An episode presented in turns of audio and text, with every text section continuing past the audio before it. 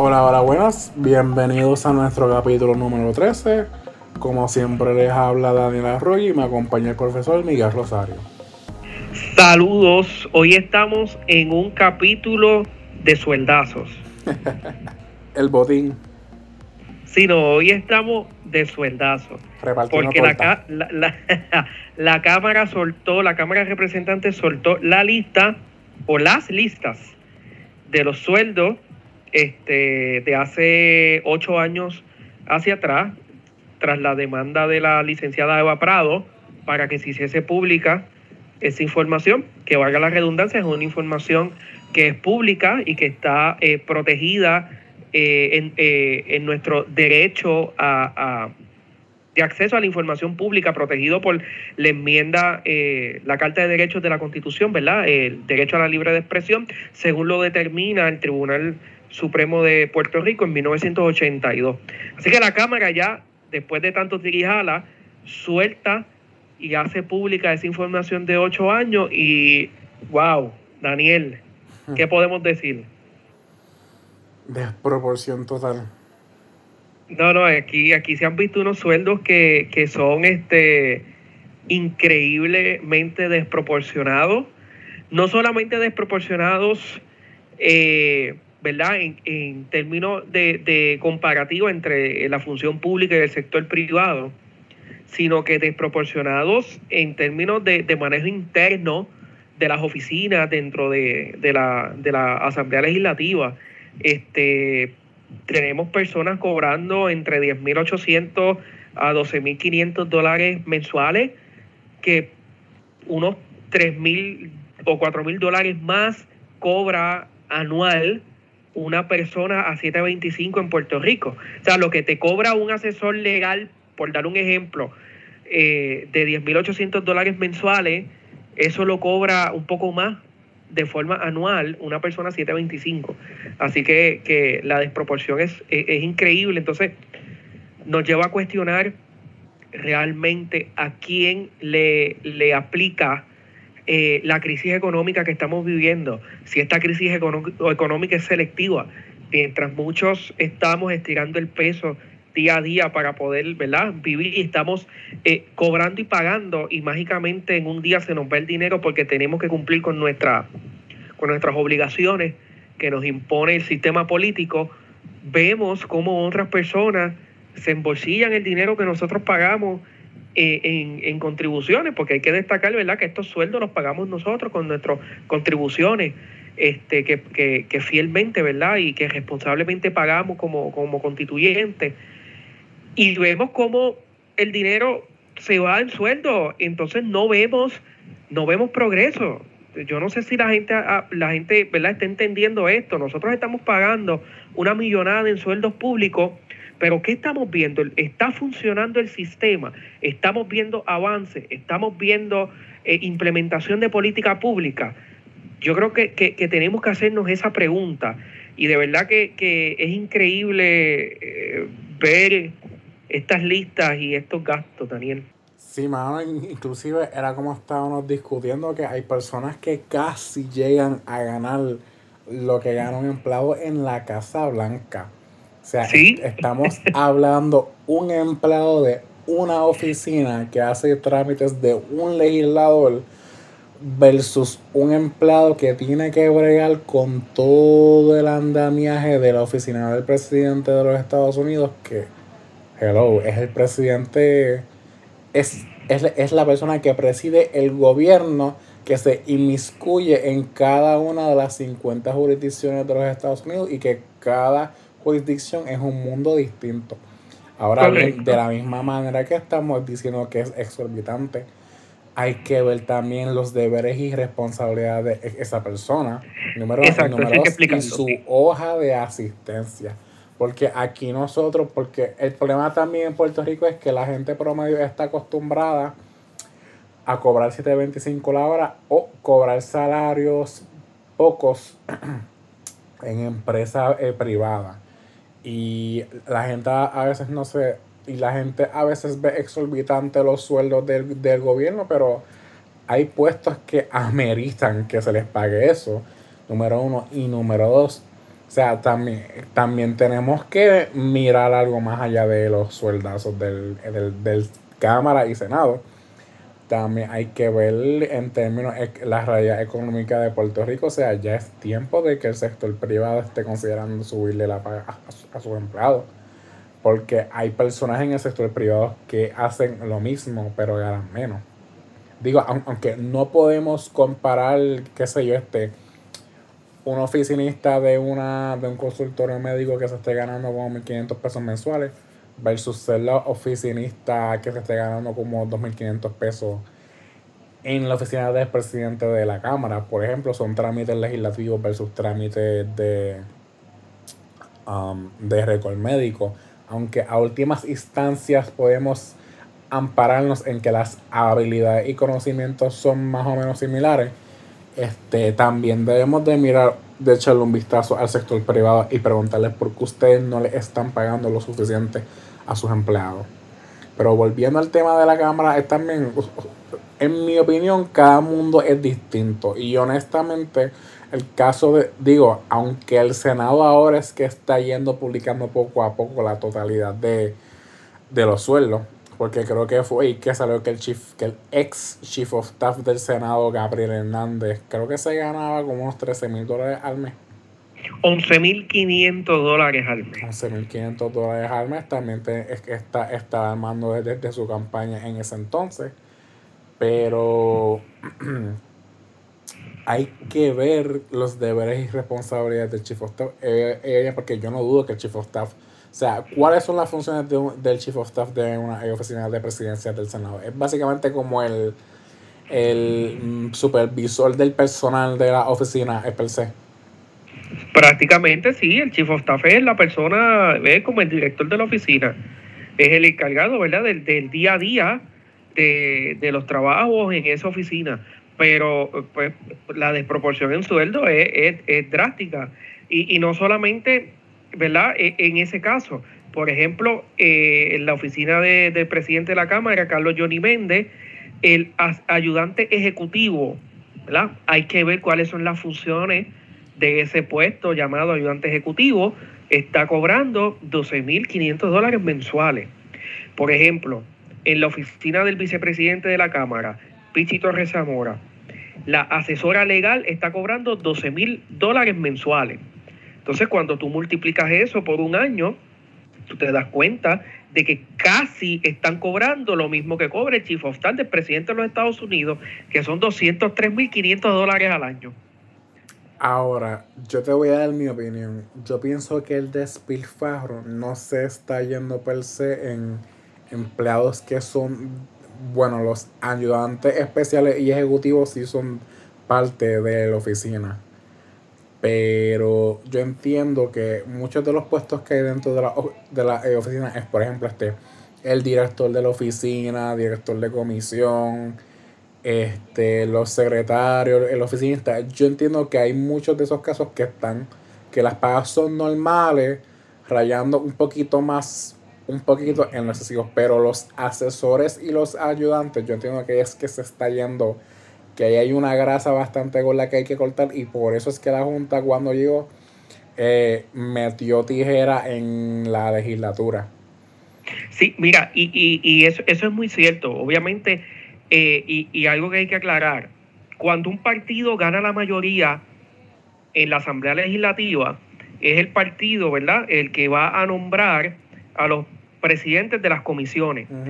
Ese representante o ese senador que preside comisión va a obtener un presupuesto mayor a los que a los a los senadores o representantes que son catalogados de minoría que verdad que, que, el partido que quedó en minoría en cantidad de escaños legislativos adquiridos en las elecciones obviamente estamos viendo, por ejemplo, Johnny Méndez es, eh, eh, el presidente de la Cámara, pues eh, la oficina de él va a tener mucho más presupuesto. ¿Por qué? Porque preside la Cámara, además de que es la cabeza de la Cámara de Representantes, ¿verdad? En términos administrativos. Estamos viendo eh, la oficina del vicepresidente de la Cámara, que Pichito Rezamora, también va a tener un presupuesto bastante alto, porque es el vicepresidente, y así sucesivamente. Podemos tomar de ejemplo el cuatrenio del el periodo este, fiscal del 2013-2014, que fue uno de los primeros que publicaron, que la, Asamblea Legislativa, la Cámara y la, el Senado eran controlados por el Partido Popular. Una de las comisiones más, más de más poder y de más eh, control que tiene la Cámara de Representantes es la Comisión de Gobierno, una de las comisiones más, de más poderío. Quien la presidía en ese momento era eh, Connie Varela, representante por el distrito este, de Cagua. Pues el director de la oficina, del director de la comisión de gobierno, cobraba 12.500 dólares mensuales. O sea, que, que dependiendo eh, en la, eh, ¿verdad? Eh, qué, partido, qué partido es el que controla la mayoría a quienes son asignadas esas comisiones a presidir y el presupuesto que van a tener esos, esos representantes. Un, representante que no preside ninguna comisión, pues va a tener un gasto menor porque así es el presupuesto que va a tener para su oficina. Va a ser un, presupuesto menor a uno que preside una comisión. De hecho, siguiendo con el tema de, las comisiones, por lógica, eh, los presidentes de comisiones van a tener un mayor salario porque, número uno, las respectivas reformas que presente el Estado se discuten en la comisión, por ejemplo, por, por usual las reformas contributivas, pues se discuten en la Comisión de Hacienda de la Cámara. Por eso es que el presidente de esa comisión va a tener un mayor presupuesto. ¿Por qué? Porque, pues, número uno, necesita más empleados pues, para bregar y analizar la reforma. Y número dos, va a necesitar asesoría. Este, y también las comisiones evalúan los respectivos nombramientos que haga el Ejecutivo. Pues, por ejemplo, los los nominados a educación se se evalúan en la Comisión de Educación del Senado.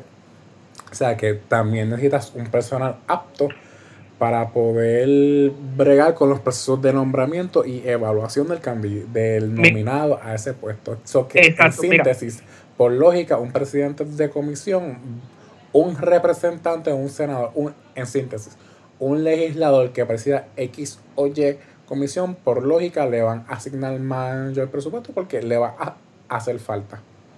Por ejemplo, vamos a tomar, vamos a tomar de ejemplo a Georgie Navarro. Eh, para este, este año fiscal 2019-2020, pues, sabemos que Georgie Navarro pues, era, era, el presidente de la Comisión de Gobierno. No sé si se la volvieron a nombrar, que yo no recuerde, Daniel. Comisión de Gobierno. Ajá, en la Cámara. No sé si, ¿sabes que lo había removido por el escándalo de, su comportamiento social y su problema de alcohol? No sé si se la volvieron a, dar, pero por lo menos en este informe 2019-2020, Georgie sale como presidente de la Comisión de Gobierno. Pues en la suma de los sueldos de sus empleados de oficina, mensualmente esa oficina de Georgie Navarro gastaba o gasta 32.900 dólares mensuales en sueldo. Mira. ¿Por qué? Ajá. Me sale en la página web de la Cámara que el, que el presidente todavía es Georgie. Ok, pues vamos a asumir que todavía es Georgie. Pues Georgie como presidente de la, de la Comisión de Gobierno y de los recursos que él está utilizando en, la, en, su oficina como, como presidente de la Comisión de, de Gobierno, tiene un gasto mensual en sueldo de 3.000 de, de 32.900 dólares. Por ejemplo, la directora de la Comisión de Gobierno tiene un sueldo de 8.000 dólares mensuales. ¿Ves? O sea que, como, como estamos explicando, eh, dependiendo si el representante o el senador preside una comisión, es el presupuesto que va a tener para los, los procesos administrativos en su oficina. Ahora bien, no es la cantidad de dinero que se le dé de presupuesto a esas oficinas por presidir comisiones, es el uso que se le está dando, es la desproporción es cómo administrativamente, ¿verdad? Eh, ese senador, ese representante está usando ese presupuesto que sale de nuestras contribuciones, que ahí es yo que lo que yo entiendo que, que, la gente debe de llevar la conversación. Sí, hay que parear deberes y responsabilidades más la asistencia, que o sea, también hay que recalcar que a veces los procedimientos legislativos pues, pues son largos Correcto. Vamos a tomar el ejemplo de la comisión de este de la revisión del Código Civil. Es una comisión que estuvo más de 10 años trabajando. Y Milagro Charbonnier, que en ese momento era la que presidía la comisión, pues tenía un presupuesto y tuvo que contratar unos recursos para poder terminar en la revisión del Código Civil. Sí, que en síntesis, cada caso, como ya hemos dicho, cada caso es distinto y hay que cogerlo con pinzas, pero como dije, yo entiendo que la mayor grasa que hay en la Asamblea Legislativa son los asesores y los ayudantes. Inclusive este, en, la, en la Asamblea Legislativa no hay oficinas centrales, qué sé yo, de, de asesoría, de, qué sé yo, de, de, asesoría legal, asesoría legislativa. Bueno, eh, dentro, dentro de la Oficina de Servicios Legislativos, que es una oficina que cubre, es una oficina ya, ¿verdad? De, de la en este cuatrenio ahora mismo, la Oficina de Servicios Legislativos está siendo administrada por la Cámara de Representantes. Ahí deben de estar esos servicios. en, la, Cámara, en la Asamblea Legislativa hay dos cosas. Está la Superintendencia del Capitolio y está la Oficina de Servicios Legislativos. Pues, ¿qué pasa? Eh, ahora mismo la Superintendencia del Capitolio está siendo eh, controlada por personal del Senado y Oficina de Servicios Legislativos está siendo controlada por personal de la Cámara de Representantes. En otros cuatrenios hace un switch. Senado controla Servicios Legislativos y la Cámara la Superintendencia del Capitolio. Habría que ver que dentro de la Oficina de Servicios Legislativos exista eso. debe de existir porque la Oficina de Servicios Legislativos controla el archivo de, eh, de las comisiones y brinda otros servicios tanto a la ciudadanía como a los mismos representantes. A lo que yo iba era como el ejemplo que tú habías traído de energía eléctrica, que tiene una división interna de legal que no se usa, que, que prefieren A lo que yo iba es que, eh, ¿por qué cada oficina tiene que tener su asesor legislativo y asesor legal cuando se puede crear un componente central que asesore a todo el mundo? Es cierto, pues mira, estoy aquí revisando, ¿verdad? Y los servicios que ofrece la Oficina de Servicios Legislativos, pues es el sistema de trámite legislativo que nosotros tenemos la, oportunidad de poder eh, ver en, lo, en la, ¿verdad? El, trámite completo de, algún proyecto de ley, desde que se presenta hasta que se, se envía a Fortaleza para firma del gobernador. Tiene la Academia Legislativa, tiene la Oficina de Participación Ciudadana, promoción turística del Capitolio y la traducción de leyes. Esos son los servicios que brinda la Oficina de, Servicios Legislativos. A fin de cuentas, yo pienso que la como los municipios puede pasar que haya una duplicidad de tareas que se que es redundante de oficina en oficina porque eh, dime tú cuántos representantes hay como 51 ah sí son 51 sí y que cada uno de los 51, 51 legisladores tenga un asesor legislativo y un asesor legal. O sea que estamos hablando aproximadamente de casi 102 asesores.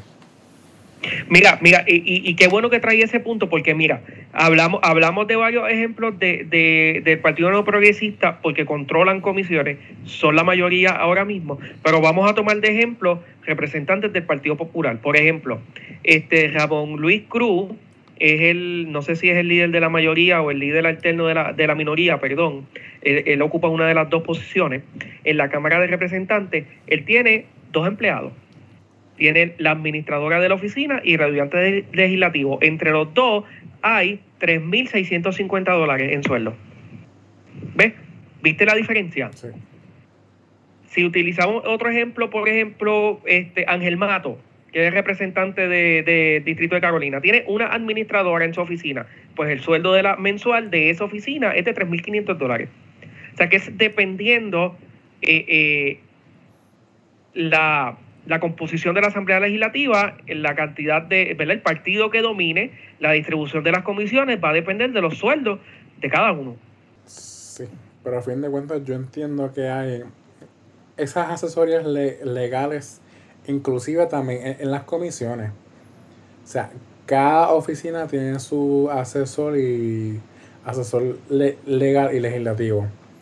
Y cabe destacar que yo imagino que cada uno de los 51 representantes pues está asignado a una comisión.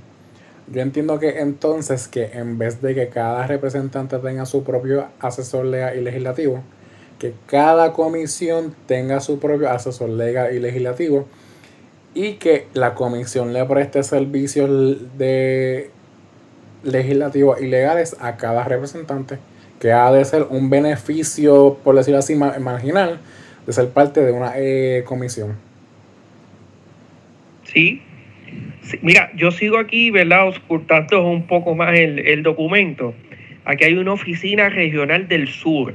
Ah, sí, la oficina y, y esa, esa, oficina tiene una sola persona, el ayudante especial. Asumo que esa oficina responderá al presidente de la Cámara, ¿verdad? Eh, el sueldo de esa persona es de 5 mil dólares mensuales. No obstante, la oficina de iniciativas comunitarias y base de fe tiene eh, una sola persona, que es la directora de la oficina, y esa directora cobra 10 mil dólares mensuales. Luego de la publicación de, esta, de este informe, varios rotativos del país eh, publicaron que la directora de la Oficina de Iniciativas Comunitarias y Bases de Fe, Wilmary Leduc Jorge, es la pastora de la iglesia a donde asiste el presidente de la Cámara, Carlos Johnny Méndez. ¿Cómo te quedó el ojo? ¿Cuánto cobra? Como 10 mil pesos. 10 mil dólares mensuales. Yo quisiera saber, porque es, es, aquí a donde tenemos que llevar la discusión. Yo quisiera saber qué, qué, qué hace estas oficinas con estos sueldos que nosotros podamos palpar físicamente que nosotros estamos invirtiendo adecuadamente nuestras contribuciones, o sea, que nuestras contribuciones se están usando de la forma correcta para yo pagarle a una persona 10 mil dólares mensuales por dirigir una oficina. El diezmo. Además del diezmo, además de la, además de la eh, sala de meditación en, el, en el Capitolio. Yo entiendo que también entonces cada oficina adicional que se crea, creo que eso es por parte de la presidencia cameral, que se presente una hoja de logros. Sí, sí, porque es, el, es, la oficina del presidente la que crea esta, estas demás oficinas. Y lo estamos viendo. ¿Cuántas bueno, vamos a tomar el ejemplo de Tomás Rivera Chávez, la oficina de asuntos federales del Senado en Washington. La directora de esa oficina cobra 14 mil dólares mensuales. No eran 17 mil. ¿Ah? No eran 17 mil. No, 13 eh, mil 900 algo, yo lo redondía a 14 mil. Okay. Eh, ¿qué, logros ha obtenido esa oficina de asuntos federales del Senado en Washington? Si ya tenemos PRAFA. Entonces, estamos duplicando oficinas, estamos duplicando gastos, estamos duplicando esfuerzos, pero entonces no vemos logros. Esa es la indignación que nosotros tenemos que tener, porque estamos pagándole a una persona en Washington casi 14 mil dólares mensuales. ¿Para qué? qué se ha logrado en el Senado Federal en relación a Puerto Rico desde esa oficina. Como te dije, yo pienso que en síntesis, o sea, cuál, en qué se está gastando y cuál es el logro. Sí. O sea, porque a última hora los legisladores asignan y asignan y asignan. Pero eso es eh, taxpayer money, eso es dinero que se nos saca de medidas impositivas para dárselos a ellos. Eh, por eso, por eso mismo, o sea, ok, perfecto. Ya yo sabía, ya yo sabía que, yo me podía encontrar con unos gastos desproporcionados en, la, en, los sueldos, porque era un secreto a voces. Perfecto. ¿Cuáles son los logros que hemos obtenido con este gasto tan desproporcional en sueldo? es lo que yo quiero que me digan. Si tú le estás pagando 14 mil dólares mensuales a una persona en una oficina en Washington que ha logrado esa oficina para con Puerto Rico. Sí, que se justifique la paga, porque es claro. Claro que se justifique, que la persona está, eh, eh, ¿verdad? Académicamente preparada y tiene la experiencia, pues perfecto, la experiencia paga. Pero si yo voy a pagar, es para yo ver resultados. Es lo mismo que se decía con el sueldo del secretario de salud. La experiencia paga, él es el más preparado, perfecto. No estamos viendo los resultados en medio de la pandemia. El mismo secretario encargado de aplicar la política pública del, del, gobierno de Puerto Rico en términos de salud en medio de una pandemia y fue a hacer un viaje personal fuera de Puerto Rico. ¿Y qué sucedió? Terminó saliendo positivo en una prueba a sabiendas que dio un viaje fuera de la isla, estuvo en reuniones. haciendo, lo, haciendo lo mismo que nos estaba regañando cada vez que salía en una conferencia de prensa. Pero el contagio fue por haber viajado o por una fiesta que él había supuestamente participado. Aparentemente de ambas. Oh. Porque por lo menos según estadística que estaba leyendo, eh, los viajes tienen menor probabilidad de contagio versus un contagio comunitario. Sí, no, no, no, eso está, eso está claro, eso está claro. Pero lo, lo que, lo que quiero decir es claro, sí. Cómo tú me estás regañando a mí que yo no puedo viajar y lo primero que tú haces es que viajas. Sí, está implantando una política pública que no se está aplicando. Contra, pues si los primeros que tienen que aplicarse la política pública es el primero que la, que la tiene encargado de, de aplicarla, de promocionarla si yo no puedo, si yo no puedo tener fiestas en mi casa para evitar contagio, porque tú estás asistiendo a una. Ironías de la vida que tú y yo pagamos. Entonces voy yo, me escapo porque estoy cansado de estar encerrado. Entonces, ¿ves? Tú me entiendes. Entonces yo soy el malo. El, el, que hace eso es el malo, pero entonces él lo puede hacer. No, no. E, e, eso es increíble, ¿verdad? Sí. Pero bueno, yo creo que ya podemos cerrar el tema, ¿verdad? Estamos ahí, ya, ya hicimos la descarga de los, de los sueldazos. Sí, mano, que está cañón. Pero le damos las gracias a todos por seguir escuchándonos y entrar a la tertulia. Gracias como siempre.